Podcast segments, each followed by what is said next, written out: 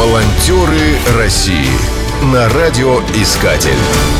Программа создана при финансовой поддержке Федерального агентства по печати и массовым коммуникациям.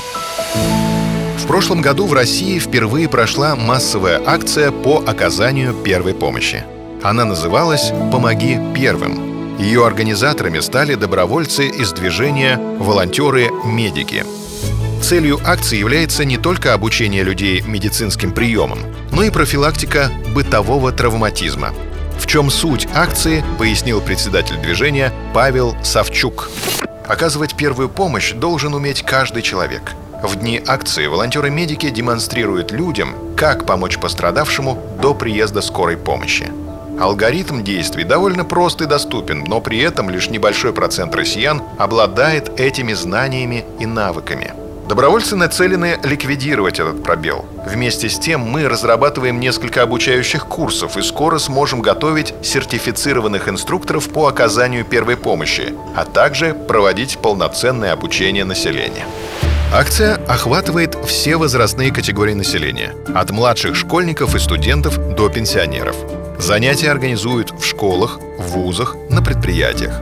Обучение проводится в увлекательной интерактивной форме. Это могут быть квесты, мастер-классы или квизы. Так называют соревнования, участники которых должны как можно быстрее ответить на поставленный вопрос.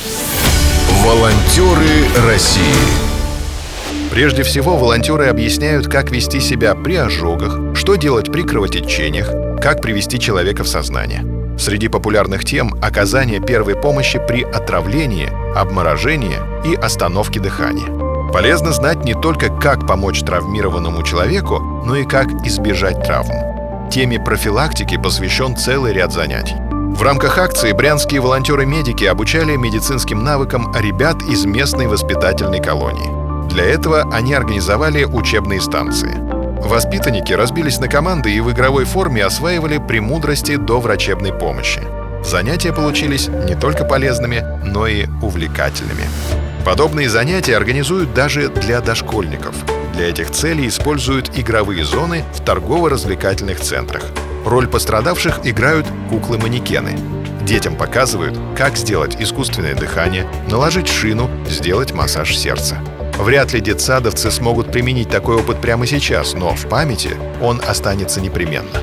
И, возможно, в будущем поможет сохранить кому-либо жизнь. В настоящее время движение волонтеров-медиков насчитывает 3,5 тысячи членов. Обучение первой помощи – одно из основных направлений его деятельности. Однако область применения сил добровольцев не ограничивается медициной. Волонтеры-медики принимали активное участие в сопровождении таких крупных мероприятий, как чемпионат мира по футболу, парады победы и шествие «Бессмертный полк». Волонтеры России на радиоискатель. Спешите делать добро. Программа создана при финансовой поддержке Федерального агентства по печати и массовым коммуникациям.